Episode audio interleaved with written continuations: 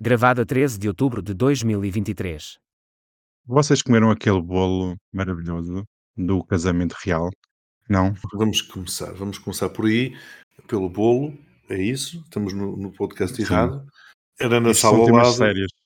É na sala ao lado, exato. e casamento pode ter sido real porque existiu, mas quanto ao resto, tudo realeza, estamos falados. Não sei, mas isso se calhar é a minha veia republicana que ferma um bocado. Não sei se o Max também é sim. cometido. deste- Eu, o casamento real, o que acompanhei, acompanhei através de um excelente podcast chamado Extremamente Desagradável, que é daquela humorista. Não, mas é verdade, aquela humorista que fez um deleite, deleitou-se durante estes dias com três ou quatro episódios sobre o casamento real, porque aquilo realmente presta-se ao ridículo. E como tu dizes muito bem, Miguel, real, porque aconteceu. A mim passou-me Para- completamente ao lado, como estou longe, tivesse Mas sorte. parece que o bolo não serviu de muito porque não estava ninguém na rua, mas pronto. Ah, a Olha, sério? Eu comi e estava bom. Vocês são tão venenosas. Não, não é isso, não é isso, não é isso. Nós em Portugal temos esta coisa com a comida e uma vez mais não estou a puxar a brasa à outra sardinha. Olha, Lá está, à outra sardinha. Não, lembra-se quando foi inaugurada a ponte? Claro, eu a lembro. Vasta da Gama? Aquela Ah, feijoada, uma feijoada. monstruosa, a feijoada monstruosa. Nós temos estas coisas com comida, não sei, portanto agora os outros iam se casar, era bolo para toda a gente. E depois fazemos a, a maior pizza, não é o bolo rei. Eu acho que há aqui um problema mal resolvido com a comida, mas pronto. Acho que sim. E eu ainda me lembro dessa feijoada. Vieram autocarros de todos os cantos do país para essa feijoada. Foi uma coisa. Ai, para quem não se lembra, procure na internet vídeos e imagens, porque é o expoente máximo da Portugalidade. Inauguraram uma ponte que era um efeito de engenharia, uma das maiores pontes da Europa. Era a maior, na altura era a maior da inaugurada. Europa.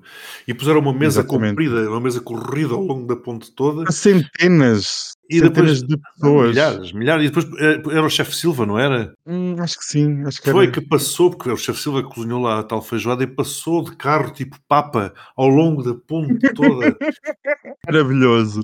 Tempos de ingenuidade. Quem é que diria que entraríamos no novo século com tanta tensão e miséria humana? Bem, vamos a dar início a este podcast. Venha lá o genérico.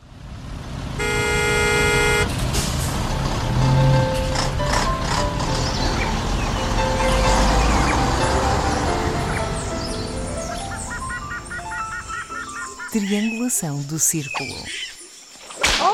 Bem-vindos ao centésimo, octagésimo episódio da Triangulação do Círculo.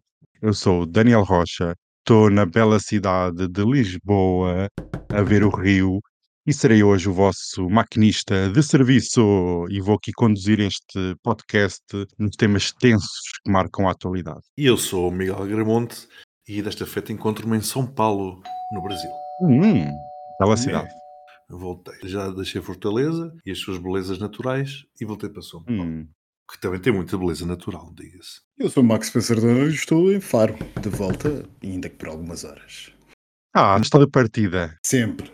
Neste episódio vamos retomar um tema do episódio anterior, uma continuação das tensões a nível global no Médio Oriente, e eu vou dar aqui um pequeno apanhado do que se passou e do que se tem passado nesta última semana. E realmente nós temos assistido a uma ordem internacional cada vez mais tensa, numa região do Médio Oriente onde todas as potências hostis do mundo encontram-se naquele caldeirão, e eu acredito que só os Estados Unidos podem impedir uma guerra maior.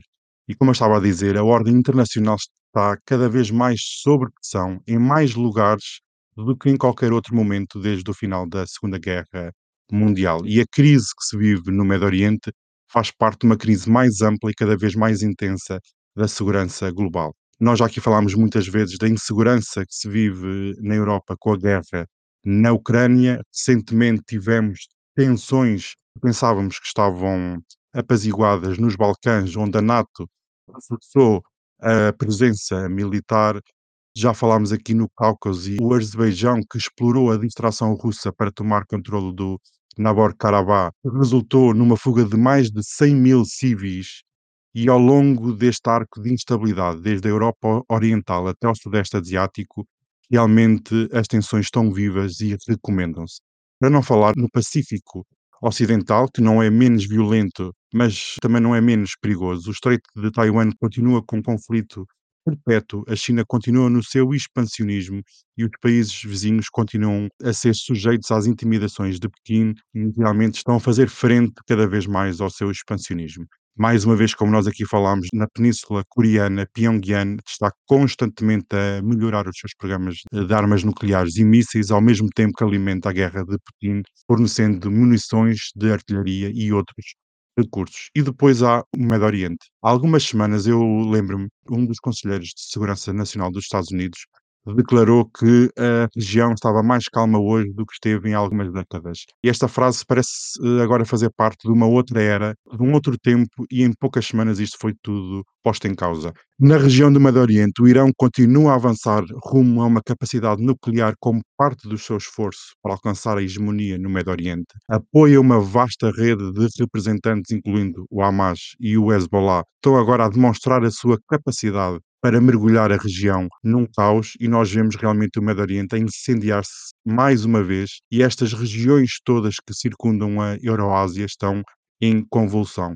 Como nós já tínhamos aqui falado, em África, golpes de Estado há para todos os gostos. O Sudão entrou em guerra civil, a violência jihadista continua a espalhar-se pelo continente. Na América Latina, a democracia está em erosão e os grupos criminosos terrorizam as populações indefesas. Os efeitos destabilizadores das alterações climáticas e dos fluxos de refugiados estão cada vez a atingir mais países por este mundo fora. E é difícil de encontrar uma região que não esteja a ser afetada por esta desordem atual na parte, nós assistimos com o fim da União Soviética a níveis, o mundo assistiu a níveis historicamente baixos de competição geopolítica e ideológica, mas isto está a mudar à medida que países como a China, a Rússia e o Irão tentam recuar o poder americano e criar as suas próprias esferas de influência.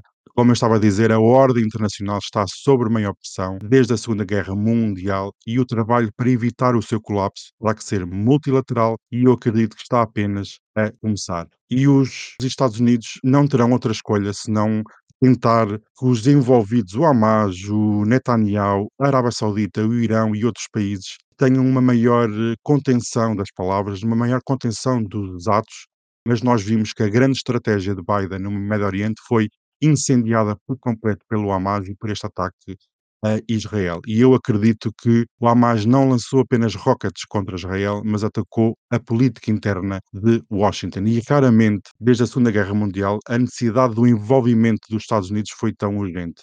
E se os Estados Unidos ainda podem liderar, devem fazê-lo agora, porque o que nós temos visto realmente é um desenrolar de acontecimentos que por vezes nos faz lembrar o início da Primeira Guerra Mundial também foi uma reação em cadeia que levou, no espaço de poucas semanas, um simples assassinato de um arquiduque dos Habsburgos por um nacionalista sérvio, levou a uma guerra total entre as grandes potências e nós esperamos que nada disto aconteça em 2023 e cabe aos Estados Unidos garantir que nada disto acontece. Ora, num cenário de pesadelo, numa retaliação israelita contra Teherão, levaria a uma guerra em vários teatros entre o Irão, a Rússia, a China e de um lado os Estados Unidos, o Ocidente e alguns países aliados. Alguns analistas até afirmam que Israel pode se ver confrontado com uma frente de guerra de em cinco países, porque nós temos a Turquia, o Irão, o Iêmen, o Egito, o Iraque, o Líbano, a Palestina, Israel, os Estados Unidos e a Rússia, todos envolvidos neste caldeirão que é o Médio Oriente. E não me querendo alongar nesta exposição, queridos companheiros, agora que estamos na iminência de uma invasão terrestre da faixa de Gaza e perante esta miséria humana que temos assistido e ainda vamos assistir nas próximas semanas, como é que vocês estão a digerir este complexo conflito e que previsões fazem para os próximos dias ou semanas? Como é que vocês veem esta desordem, quer na região, quer a nível global? Hum. Isto é para comentar a história do mundo, não é? Da humanidade, basicamente. É a desordem que se vive. Como assim? A história começou há dois mil anos, não foi? não seja venenosa, está bem? Olha, e estas, e estas confusões que também começaram há dois mil anos, não foi? Exatamente, são bíblicas. Temos Mas o mal do mundo não começou tudo com Cavaco Silva. Mas o, o Cavaco Silva não tem dois mil anos? Ah, não. Também não é uma múmia. Exato, por isso mesmo. Bom, Já não entendo lá. nada.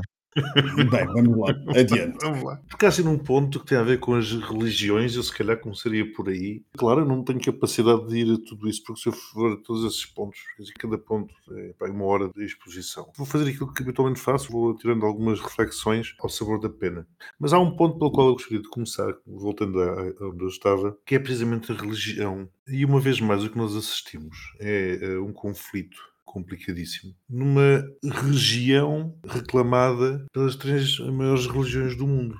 Olharmos ali para Jerusalém, o que nós temos é realmente uma terra sagrada para judeus, para cristãos e para muçulmanos. E ali, eh, por centenas de metros, quem lá tenha ido, vê que estão ali os locais mais sagrados para os judeus e para os cristãos ali estão. Para os muçulmanos, Meca é mais sagrado, ali está o segundo local mais sagrado. Mas é religião, e uma vez mais é em nome da religião e é em nome de um Deus que deveria ser, sei lá, benevolente, que deveria ser amor, que se continuam a combater as mais horríveis guerras neste planeta. Voltando à questão específica, eu insisto naquilo que comecei por dizer no episódio anterior. Há duas premissas básicas. Não entendam por aquilo que eu vou começar a dizer que estou a tomar partido de um lado ou de outro. Há uma premissa que tem a ver com democracia. Israel é uma democracia, insisto. Isso por si só diz muito. Puxando a brasa à sardinha dos LGBT, é uma democracia que, até à data, tem vindo a respeitar e tem vindo, inclusivamente, a proteger o direito dos LGBTs. Entretanto, essa democracia, como também disse o Max no último episódio, elegeu um partido de extrema-direita que nos tem vindo a atacar, mas isso está dentro do sistema democrático e também tem sido combatido dentro desse próprio sistema democrático. E depois há um segundo plano que tem a ver com um erro, para mim, crasso que os árabes cometeram ao não ter aceitado em 1947 o acordo das Nações Unidas, ao qual agora, inclusivamente, se quer regressar, que é precisamente ter um Estado da Palestina independente.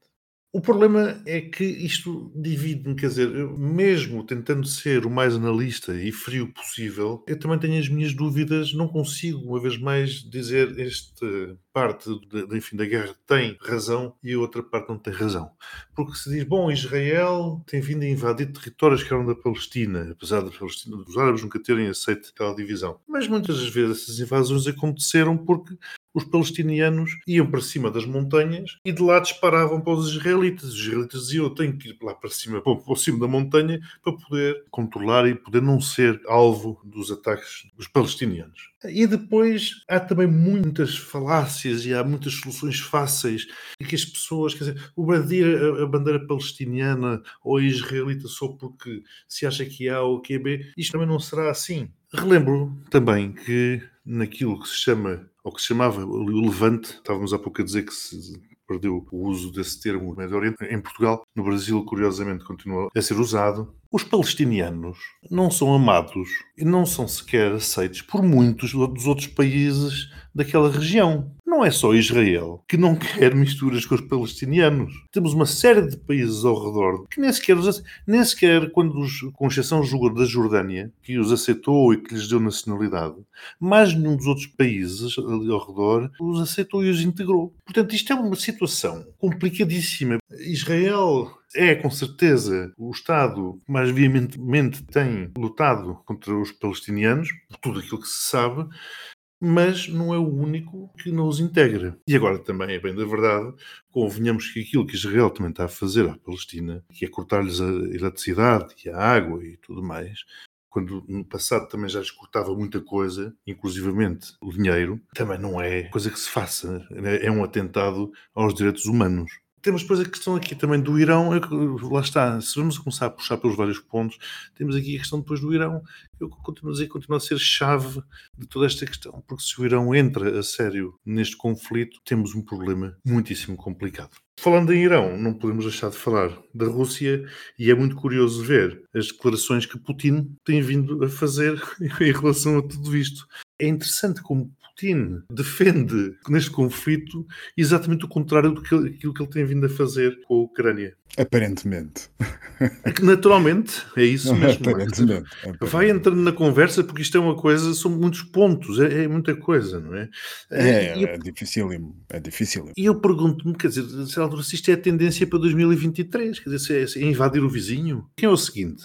É porque temos muitos candidatos. Quem é de se atreve a dar o próximo passo? Como nós dizíamos hoje em OFA, o Azerbaijão podia aproveitar agora. E assim sucessivamente, não é, Daniel?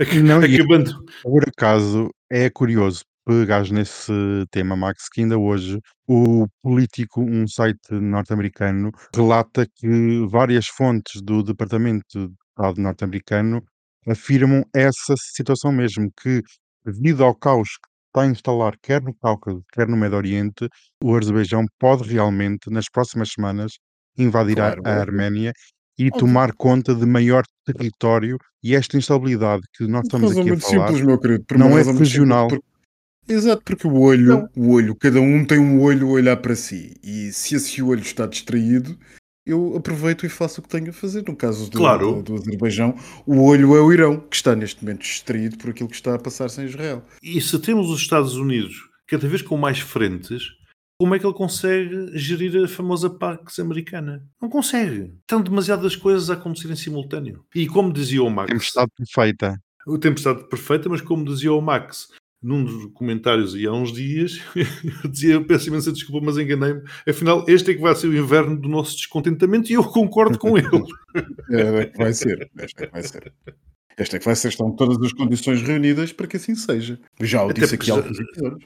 Sim, já uma ameaça é de um corte de gás, não é verdade? Exatamente, do Qatar. Vamos cortar aqui o gás e depois o que é? É, é que reparem as implicações que isto tem. Por exemplo, imaginemos um corte de gás, ou, pelo menos uma diminuição na produção. O Daniel partilhava aqui há umas horas o preço do petróleo a subir. É fácil perceber o impacto que isto vai ter, pelo menos na inflação. E daí já podemos dar mais um salto, por exemplo, ao Orçamento de Estado, que foi anunciado esta semana, também passou o português. E o que eu me pergunto é como é que é possível fazer um orçamento, seja do país, seja de uma empresa, um orçamento, com base nestas flutuações, nestas incertezas todas que crescem à medida que as semanas passam. Vocês acreditam que este conflito, que agora apenas é entre Israel e os terroristas em Gaza do Hamas, poderá ser mais global, que poderá envolver outros países, como por exemplo o Líbano, o Irão, o Iémen? Até hoje tivemos um anúncio de jihadistas paquistaneses a pedir autorização, por exemplo, ao Irão e ao Iraque para passarem as suas fronteiras para irem combater,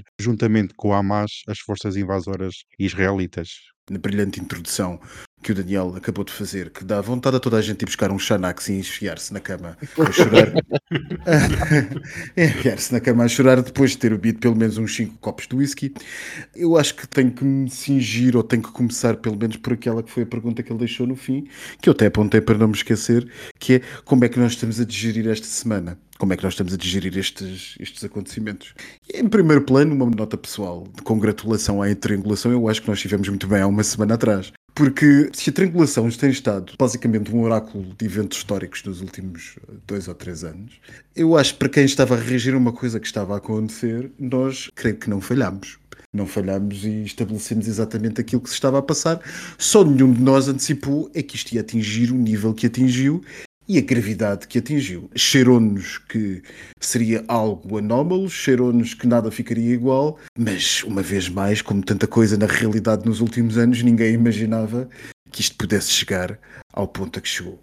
Isto numa primeira nota. Uma segunda nota, e aqui um comentário mais pessoal, que é para notar como tem sido absolutamente insuportável ao nível de fastio, de ansiedade, de seguir a maneira como as pessoas têm portado nas redes sociais relativamente a este assunto. Nas redes sociais impera um ambiente básico de trombone, de idiota mesmo, que oscila permanentemente entre dois polos. O antisionismo, que aquilo que diz ser um antisionismo e que não é mais do que um antissemitismo, e por outro lado, na mesma linha, mas não muito diferente, uma islamofobia básica que nem trombone e que estas duas coisas andam par a par e tendem a ver este assunto como se tratasse de a coisa mais preto e branco que há à face da Terra, como se nós estivéssemos coroados de razão ao partilhar uma criança com a cabeça cortada, aparentemente ainda por cima uma notícia falsa, neste momento que falamos sobre o assunto, amanhã poderá já não ser, sabe-se lá, ou uma criança esmigalhada por um prédio que caiu bombardeado pelo Sahel.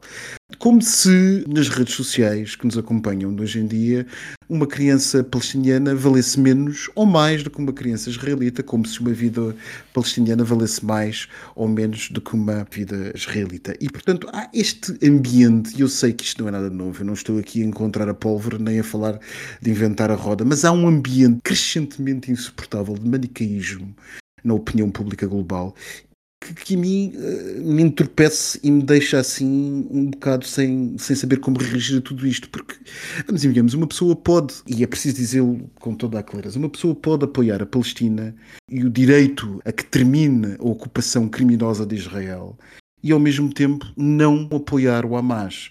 Uma pessoa pode ser defensora dos direitos dos palestinianos e ao mesmo tempo compreender a dimensão que existe nos duelos entre xiitas e sunitas e no apoio do Hezbollah, ou apoio do Irão ao Hezbollah e a influência que o Irão tem em tudo aquilo que se passa. Uma pessoa pode compreender todas estas coisas e ainda condenar o terrorismo objeto do Hamas, ao mesmo tempo que detesta e bem aquilo que Israel está a fazer ou que fez durante estes anos. E umas coisas não se excluem umas às outras. Eu não tenho necessariamente que ser puxado a acreditar que este ou aquele é bom e aquele ou outro é mau.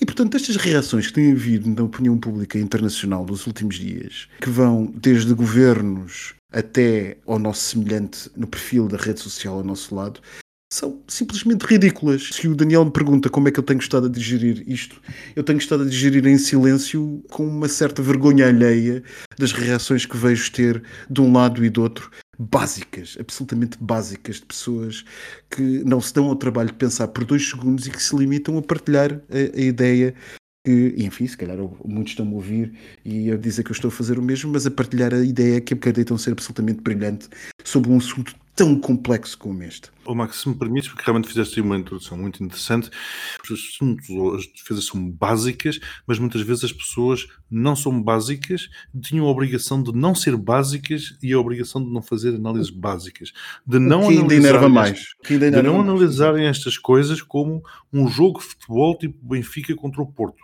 Isto não é um, um sim e um não. E isto Eu não vai Exatamente. muito além. Isto vai muito além. Isto, eh, não podemos basear-nos aqui em análises superficiais, simplistas, uma simplificação de uma coisa que é super complexa. Disseste exatamente aquilo que eu sinto, chega a ser vergonhoso aquilo que se ouve dizer.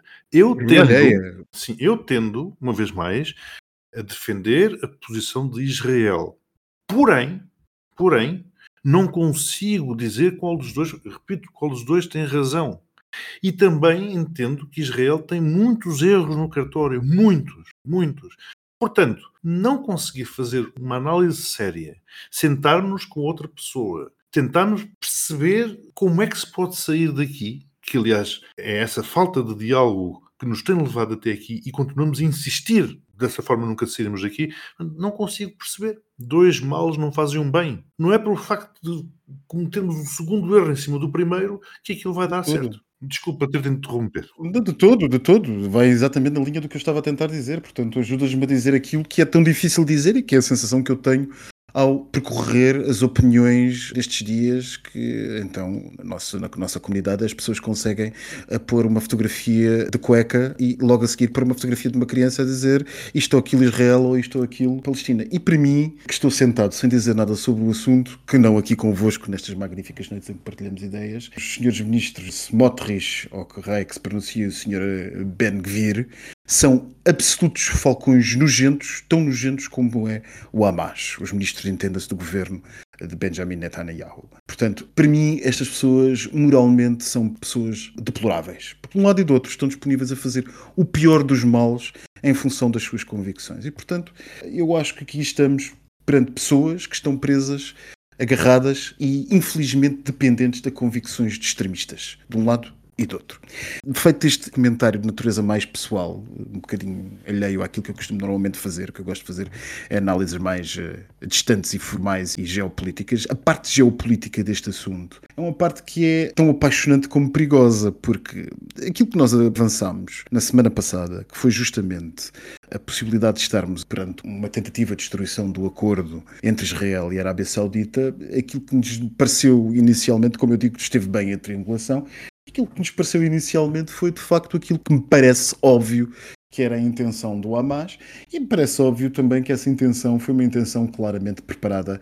Eu já não sei se direta, se indiretamente, se numa reunião em Beirute, se numa reunião em Teherão, ou se calhar se numa reunião em Paris ou em Londres, não faço a mínima ideia, mas que o foi, foi, ou até em Moscou, uma intenção do Irão.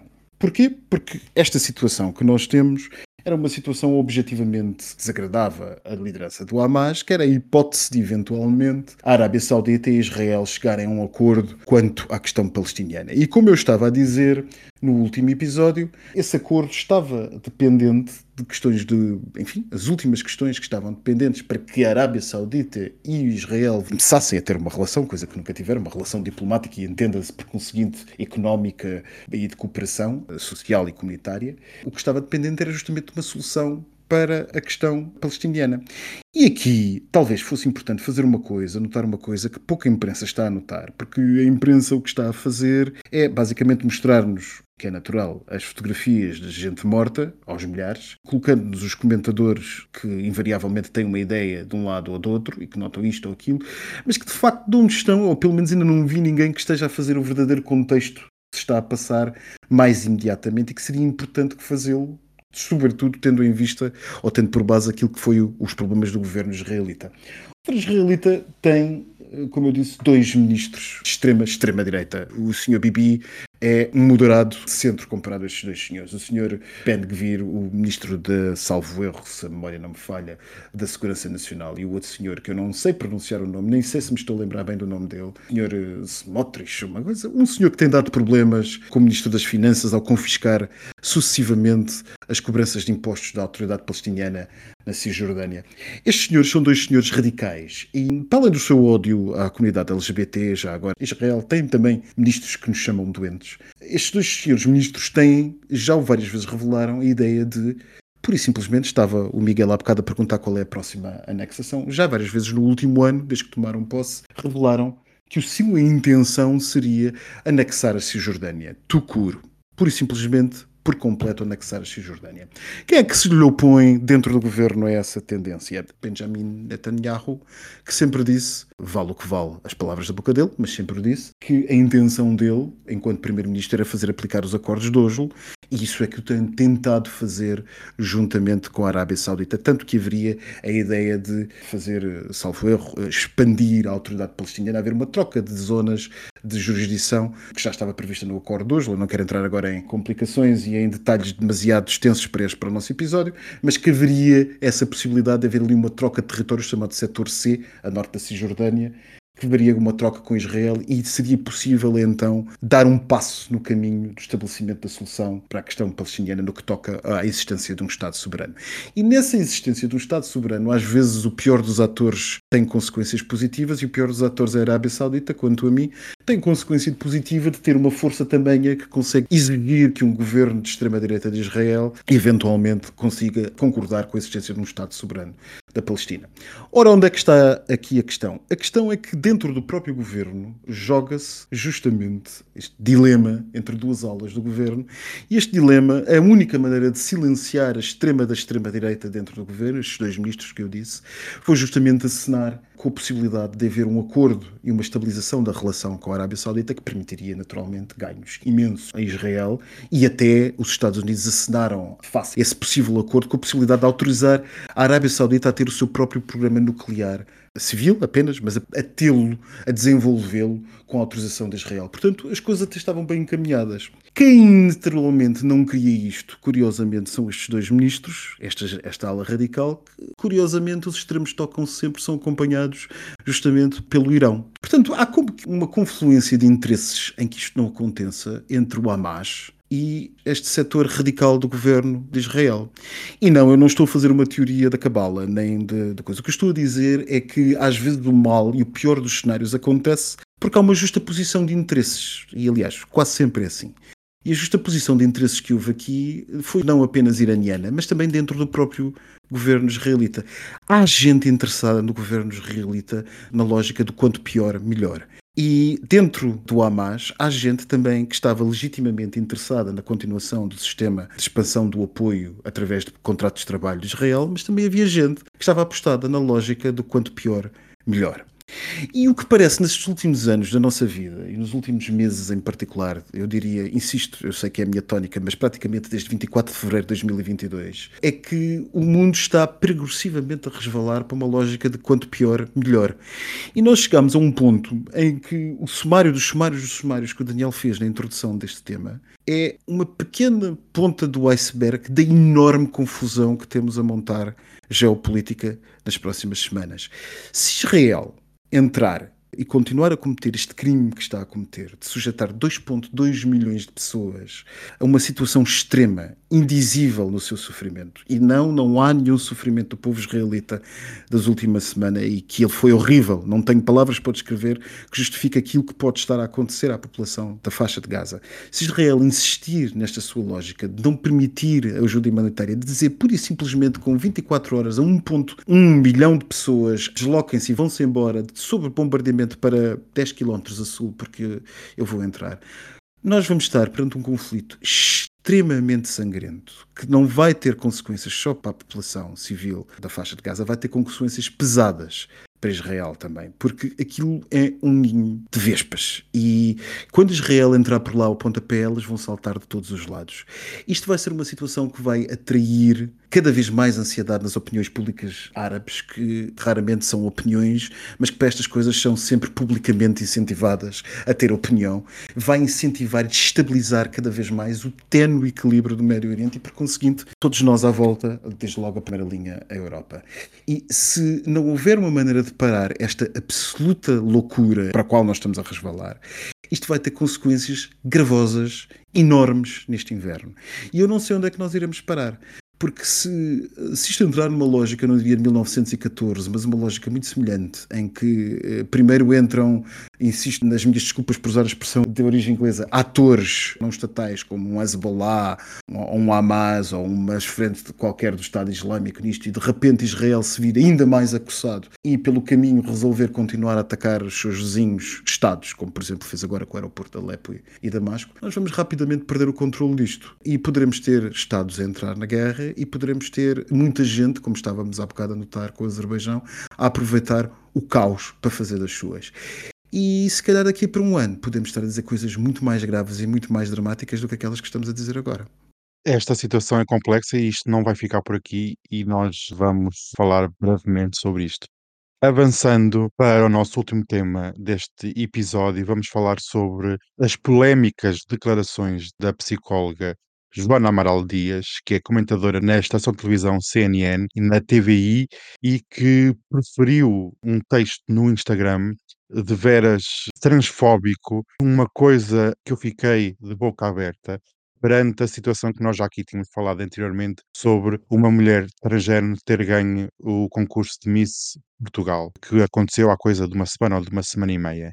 E não me querendo alongar, queridos amigos, como é que vocês viram estas declarações obscenas proferidas por esta psicóloga no Instagram? Eu, antes de mais, quero referir que essa senhora, pseudopsicóloga, pertence à ordem dos psicólogos, ou estou errado? Exatamente. Para exercer a profissão que diz exercer.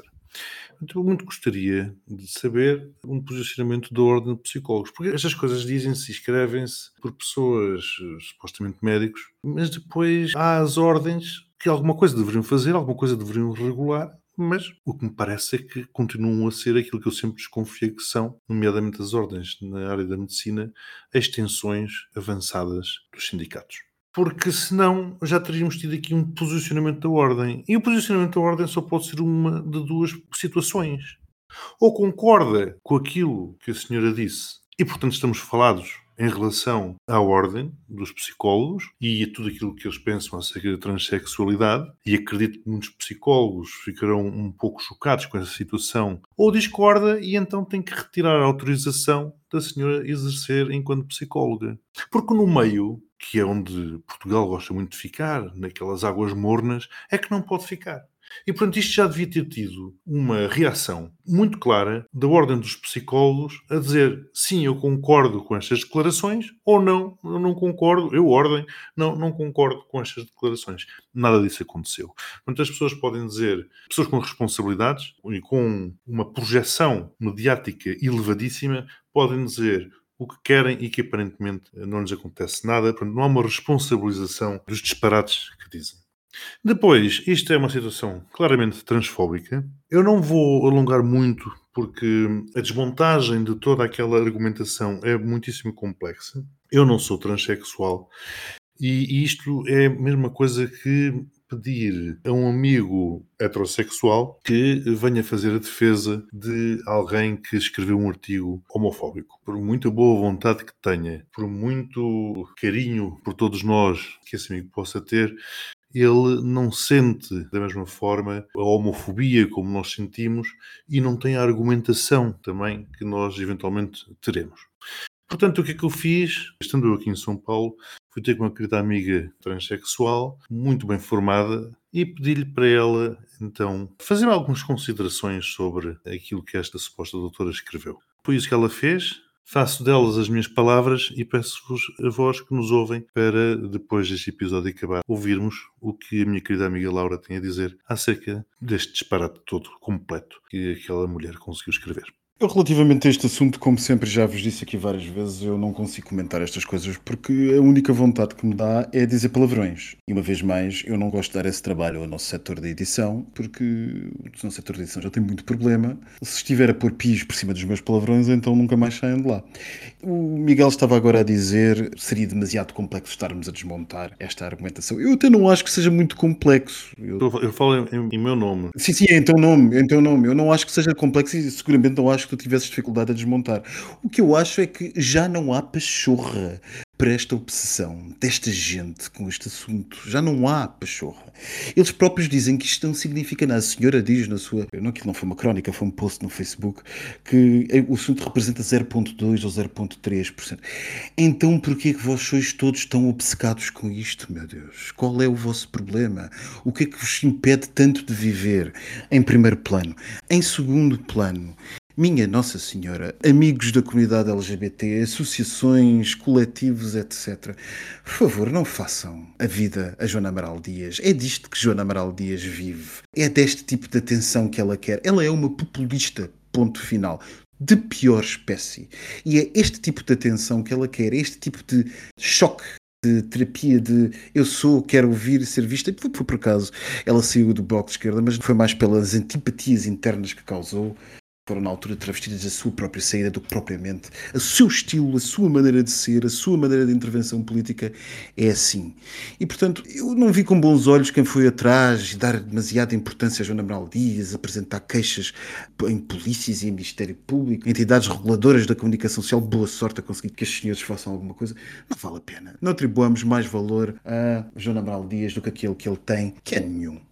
Sim, mas a ordem tem uma obrigação. A ordem tem uma obrigação, mas isso das ordens dá, como diria o nosso amigo Daniel, um podcast inteiro e então podia falar com muita probabilidade sobre o assunto. A ordem tem uma obrigação não de dizer o que é correto, mas de iniciar um processo disciplinar para averiguar se terá havido ou não uma falta disciplinar. A mim parece-me óbvio, mas o Estado de Direito Democrático, aquele que respeita direitos, como a senhora não respeita, pressupõe que seja feito um processo para avaliá-lo. E isto é, antes de mais, transfobia. Há que dizê-lo. A é, senhora é, foi transfóbica. O site Inscrever, que é dedicado à temática LGBT, disse que realmente era um crime transfóbico e que poderia dar lugar a um processo de crime. Portanto, realmente, como estava a dizer, esta semana foi intensa, péssima, e nós agora vamos desanuviar para o outro lado e beber umas caipirinhas. Caipirinhas porque a outra está em São Paulo, não é? O postigo de Daniel. Por acaso tem aqui algumas, sim.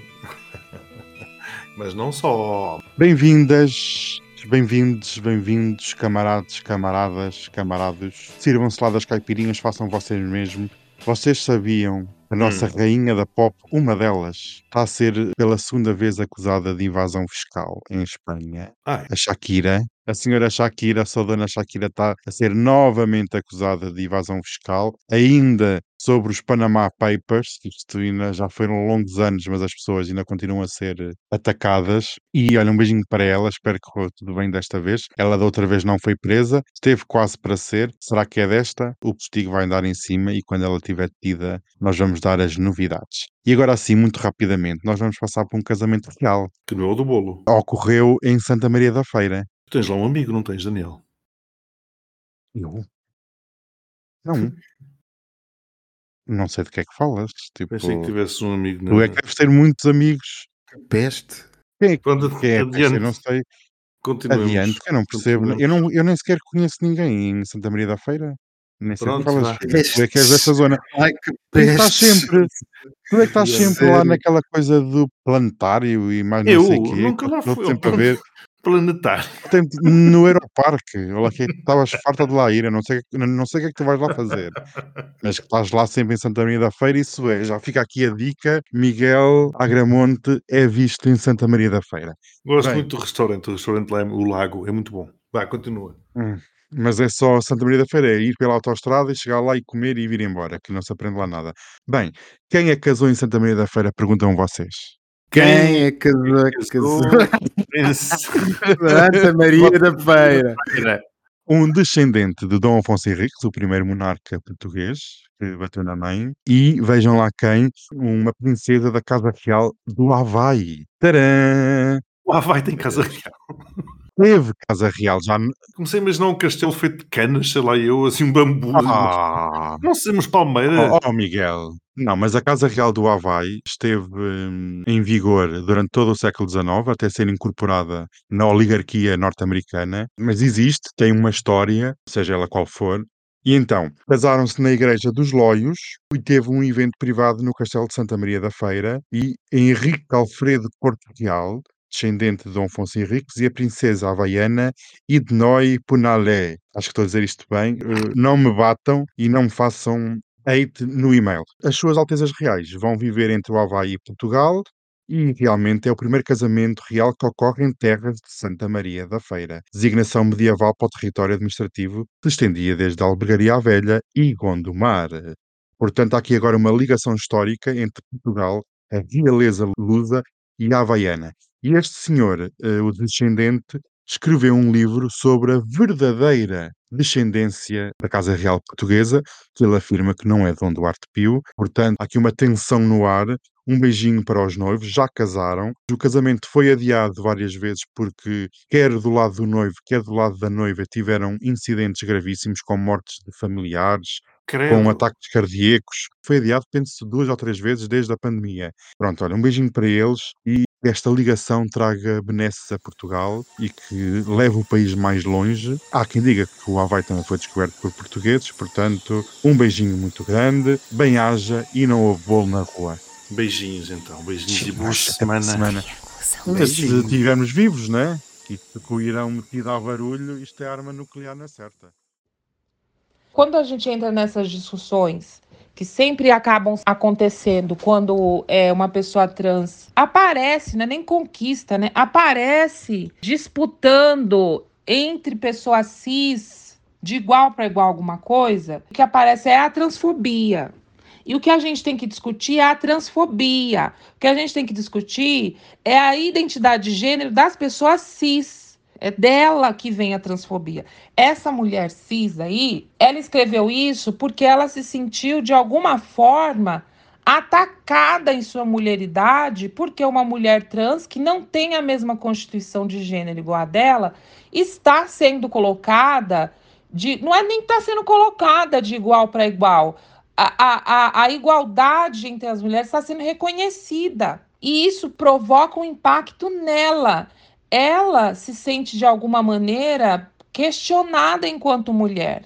Então a lógica é a seguinte: se essa mulher trans é mulher, como eu, tudo aquilo que eu acredito que me faz mulher, não me faz.